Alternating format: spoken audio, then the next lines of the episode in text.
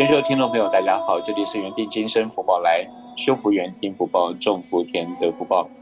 我们继续跟三强老师一起畅聊非物质文化遗产校园艺术。这个产校是从什么时候开始的？其实这是我算是一个创始啊，所以我是禅校的一个创始人。嗯，因为他在古代是一种巫乐校，是巫校。它是一种巫巫师啊用的笑驱使神鬼的一种法术。现在道道教里头也会用用这个来来与神灵沟通的啊，有很多笑的形式。嗯，有有苏门笑啊，苏门笑比较代表性的苏门先生，他是一个得道的仙人。还有一个刘根笑，呃，阮籍笑，阮籍意韵，阮籍笑，就是在唐朝的。在唐朝的这个，呃，有一本著作叫《孝旨》，是大理寺僧广他写的，就是孝的十二孝积法，啊，这个已经非常有代表性了。这是一个孝的一个经典的著作，它里头描写了很多的孝音啊，特别神奇。特别是苏门孝，他的孝是，呃，非常神奇的啊，就是当年啊，阮籍。受司马氏的委托，啊，让这个著名的隐士啊苏门生啊，因为他没有名字啊，一直没找到名名字，叫苏门先生哈。他，呃，因为他在他的隐居在苏门山，就在河南新乡一带苏门山，啊，在那阮籍就受委派去，就是能够说服这位著名的隐士，能够到司马氏麾下给他们当。从事嘛啊，当官，呃，但是作为一个隐士啊，他怎么会还会能入世俗，能够当官呢？啊，也不可能。所以阮籍去了以后，就吃了闭门羹啊，就孙门先生就不会理他。然后阮籍觉得，呃，是因为谈的不够投机嘛，还是是话题不对啊？他就就在谈黄老哲学啊，黄黄黄老玄学。这个谈古论今，后来发现这个苏门先生还是不理他，但是，他就很无奈，因为，呃，阮籍当时也会笑啊，但是境界不够啊，所以他就很无奈，就长笑一声。哎，这时候苏门苏门先生才发话，啊，那你，你再再长笑一下，让我听听啊。然后，啊，阮籍就长笑了一下啊。后来，这个苏门先生还是。这个拂袖而去，这是这个阮籍也不明所以，什么什么原因啊？然后他就这个很无奈的就离开了啊。走到半山腰呢，忽闻山顶长啸一声啊，这个山这个叫天象大变，暴风雨忽至啊，有鸾凤声音啊，山岭为之震动啊，又这这非常神奇的，这像凤凰都来了。这肯定很神奇的啊，这个神有神话色彩的，然后就把阮籍这个大为这个惊到啊，然后呃这个原来是因为刚才他的笑啊是不够境界啊，根本就不是知音啊，所以就不跟他沟通嘛，所以这个孙登呃苏门笑呢，呃是非常的接近上古的笑的，应该也是就是上古的这种神性的笑啊，所以。所以这个苏门笑就成为了很多后人文人雅士这一直很向往的，在诗里头经常会写到苏门笑，啊，所以我创作了有有曾经创作过一曲苏门笑，很斗胆敢创作啊，就是大概一个概念，让大家重新了解什么是苏门笑。但是有人，呃，会跟孙登联系在一起，孙孙登也是嵇康的师傅啊。他也是弹一弦铁琴的，他也是一个隐士高人，也在新乡那一带，当时叫白泉山。它那有一个孙登的笑台，也是最具代表性的孙登笑台。啊，但是现在有很多都就混淆啊，两个人之间，两个人的故事很相近，所以都是隐士啊，都是得道隐士，所以他们两个都很被大家迷茫啊。所以，呃，据很多专家教授的研究啊。应该都是就是苏门笑，苏门的笑是最厉害啊。后来孙登也会笑，但是他是弹一弦铁琴的一个人，一个隐士啊。他一铁琴、一弦琴，所以也是非常厉害的隐士当时。所以这个很多的故事啊，在这个校里头有很多的故事，让大家津津乐道。我听的也是非常的如痴如醉。这个我我想全球的朋友今天呃非常的呃开心，我想应该他们也可以很开心啊。至少新加坡这个地方，我们现场有还有好几位呃我们自己的朋友们一起在听到现场的专访。呃，我想老师呃在这个校园艺术的这个领域里面是非常的非常的。真的是赞叹的哦，已经是这样，不敢赞叹，非常非常非常非常着迷您的音乐，非常，嗯，我是我的荣幸，因为这门校园艺术已经几几乎断代了一千七百年了，所以大家很多人都是很很很为惊，第一次这样听到这个校乐的表达是很惊讶的啊，这是，嗯，呃，因为为什么说几乎断代呢？因为口哨呢，口技啊，蒙古呼麦啊，狮子吼，它都一直在存在。但是它已经成为独立的各种系统，啊，我现在在重新梳理，因为他们、他们、他们都属于校的范畴，因为校有校，也有校乐啊，它它的分支很多，校乐就是音乐性的这个音乐表演，音乐的这种表达，啊，还有各种表达声音的，还有天地之校，还有庄子提的那一个天籁、人籁、地籁，都属于一种这个天地籁、人地籁的这种。声音啊，还有这个人的声音啊，还有喊叫的声音啊，这属于笑的一种表达的方式，所以它范畴很多，所以所以为什么呃还有口技，我还模仿很多的乐器在里边，所以它很难形容。现在我重新让大家重新认识这个概念嘛，笑啊笑乐啊，对外叫称之为笑乐，我自称为笑者啊，是笑乐的行者或者笑乐的歌者，我也是本身也是一个。歌手啊，也是一直唱原生态音乐，啊民民这个民族，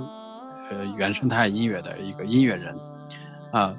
所以我我在我身上有很多的这个职业，也在做演员啊，所以啊，我觉得叫笑者更为贴切啊，因为我现在是一个校乐的非遗传承人，所以一直致力于在全世界传播校乐文化艺术，让大家。了解东方的这种神秘的、古老的、这种有能量的、非常有境界的音乐，所以咱们也是在这个在世界的这种文化论坛上认识啊，也我也是最近几年一直都在通过这种方式来让全世界了解这门呃伟大的、神奇的这种艺术哈，所以它是它是自利他的一种神乐，它是可以。呃，度化人的心灵的神乐，所以这是老天赐予我的一个，呃，一个法器啊，也是赐予我的这样的一个，觉得一个能力，所以我是我觉得是有使命的，想要通过笑来，呃，这种效应啊，影响更多的人，因为上次我们一起，呃呃，种子岛。哎，你你去了吗？啊，是是种子岛是啊，是是的，我们在种子岛，还有一次是在瑞典吧，我记得。对，瑞典，好像在瑞典的一个呃呃这个呃塔尔伯格那一带啊，我记得是在塔尔伯格，在瑞典塔尔伯格那个塔尔伯格，是的，大教堂。是的。对，所以在非常非常震撼，当时候呃，这个瑞典当地的这些科学家、文学家，各个非常呃这个社会企业人士啊，对，政要，这个当时候非常非常震撼。我想三强老师，呃，也为中也为这个从这个校乐里面做了很多的国际交流，可以说是我们的音乐大使啊。不敢不敢，这是老天的安排吧？就像那我们那个。呃，塔尔伯格论坛的那个部哦，那个创始人是吗？啊，他说的有一次，然后把我惊到了哈，在在我们在种子岛飞往是挪威吗？还是瑞典啊？呃，就是上飞机的时候，挪威，嗯，正好我从他身边擦肩而过，因为我们在论坛上，我中间有所表演嘛哈，表演各种笑的表达，啊，我还送他一个泛音笛，就这个泛音笛，但是他很喜欢，那我就。我是我是贴身带着乐器，我是不轻易送人的。我看他是特别喜欢，我们难得一见，然后我就把这个范音笛送给他了，然后作为留作为一个纪念。然后他在上飞机的时候，他擦肩而过，他忽然说：“他说你打败了莫扎特。”哦”哈哈我说不敢当啊，不敢当啊！莫扎特何许人也啊？那是灵魂级的音乐家。我们我跟那个呃这个布先生啊，他是呃这个基金会的主席嘛，哈啊这个这个音乐会完了之后，我们一起喝了一杯咖啡，他就非常非常赞赏您，非常赞赏惊惊讶于您的声音的这样所传达出来的魅力跟能量。不敢，我觉得是非常有意思的啊！他这样，莫扎特，因为那是多少世界音乐家这个非常非常敬仰的一个音音乐那个交响音乐家啊，非常的厉害。呃，他可能可能是从，因为我是可能从这另外这个角度来看的，因为我是完全用我是不做准备的，在音乐会之前，包括我现在在在各种。全国的，包括国外的一些音乐会，我都不做任何准备，就是音乐创作的时候，就是有一个标题就可以了。乐器我都是现场调配，现场创作，是这种当下的即兴的这种，呃，超然的这种链接，我觉得最能够打动观众，并不是目的不是打动，而是我觉得更能够通过我这个传音筒啊传递出去，我觉得这个能量是更最大的，它最纯净的。它是这种刚才，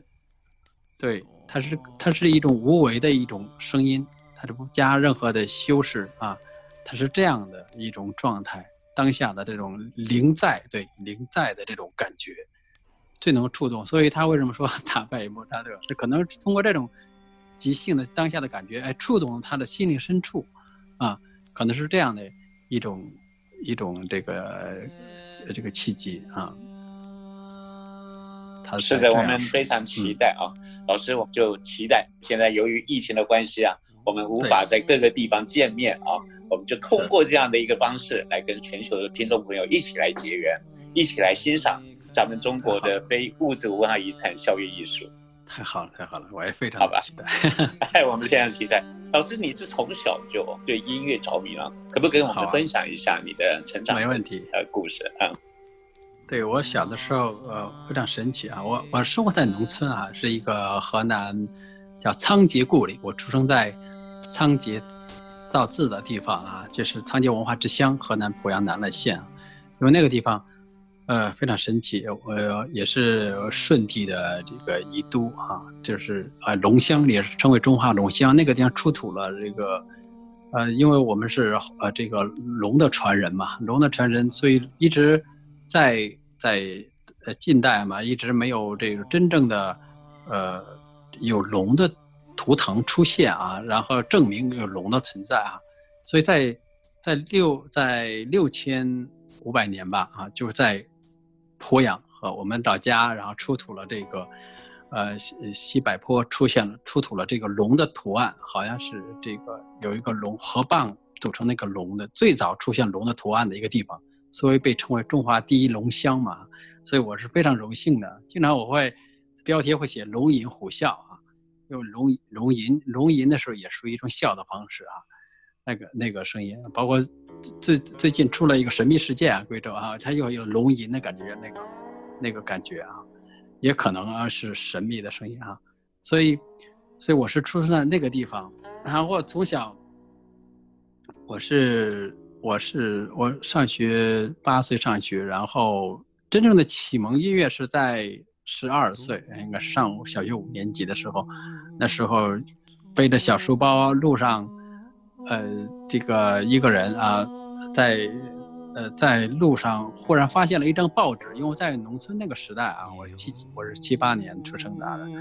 很少有报纸出现的啊。我们见了报纸觉得很稀奇的东西啊。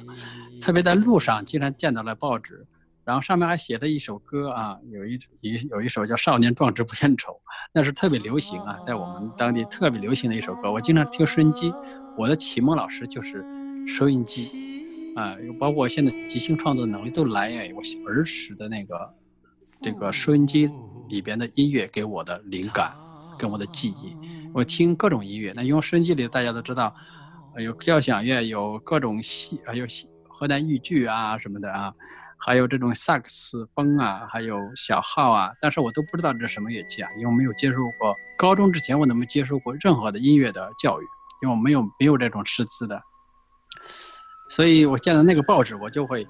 非常开心，因为上面有一种有“少年不言愁”的“少年壮志不言愁”的歌词。因为我们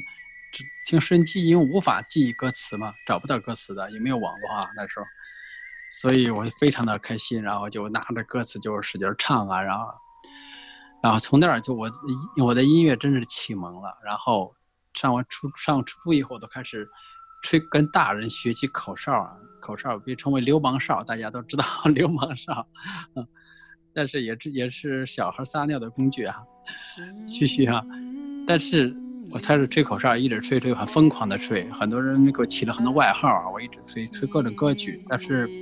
后来大家有有喜欢听的，因为吹的很好听嘛，吹的很口哨，所以我也开始一直吹口哨，吹到了。现在啊，有有有将近三三三十多年啊，吹口哨，我也是中国口哨协会的会员啊，也还有这个会协会，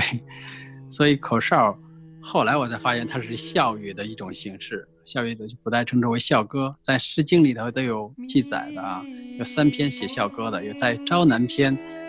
有一有一首诗，有一首诗歌叫写的是江有四。不我过，其笑也歌。那时候很多，更多的是女士在在笑啊，女士在长笑。那时候那个时代啊，特别那个时候女士长笑特别多啊，表达是个人情感的比较多啊，爱跟爱情有关系。所以，呃我我从小都是吹着口哨长大的，并且还喜欢歌唱啊，喜了，呃，喜欢唱歌，因为没有就完全是土生土长的那种。野生派的这种音乐人啊，完全是就以很野味儿的音乐人啊，不属于正统学院派的那种。如果我真的进入进入了这个学院派的教育，我可能就不是我现在的自己了，可能就是一个那种像机器人出来的那种音乐家、那种歌唱家一样的哈，就完全没有没有自己的这种个性的东西了，那也是那也是损失巨大的。所以我觉得。还要一定要保持自己的这种原有的这种，呃，声线啊，不要去刻意的去改变它。还有，我呃，我觉得这样才可以，它更加的天然自然嘛。所以，我觉得这种原生态的东西才更具有艺术性，还有这种这种像呃，按这种秀性来说，它更更加的有境界。在里边更天然、更纯净，啊，它是最纯净的频率。谢谢。好，非常感谢参香老师今天接受我们的专访。参香老师在非物质文化遗产校乐艺术的领创，呃，应该是领导人了啊。非常非常感谢你今天来到我们的现场。这里是原定今生福报来，修福缘听福报，种福田得福报。我们期待跟山强老师再一次。呃，有这个机会再来做专访，然后也来筹划一下我们怎么样来来办一场心灵音乐会线上的心灵音乐会。老师可好？非常非常非常期待。博士，Hello。在在在，我是在打坐，啊 禅坐又禅定了。没有没有，我在听那个三强老师您的这个解说，还有您刚在中间那一段主理馆哇哇塞，这个我我已经听到真的忘我了。谢谢。你刚在演出的，还有包括在吹奏的这个过程当中啊，我好像那种感觉是瞬间有进入到那个禅定的状态。觉得今天的这个访问真的是太棒了，让我们除了大饱耳福之外，也对这个校乐啊 更加的一个了解啊。是是是，一个文化传承的一个意义。今天非常感谢全球的听众朋友一起来跟我们收听原地精神福报来山强老师的专访，再一次感谢山强老师，我们下回见。好，谢谢大家。感谢感谢，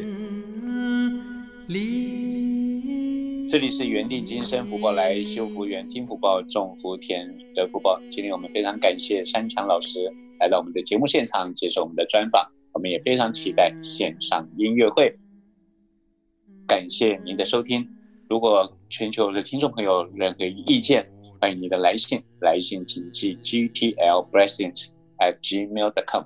ttlblessings at gmail.com。感谢有你，有您真好。我们下回见。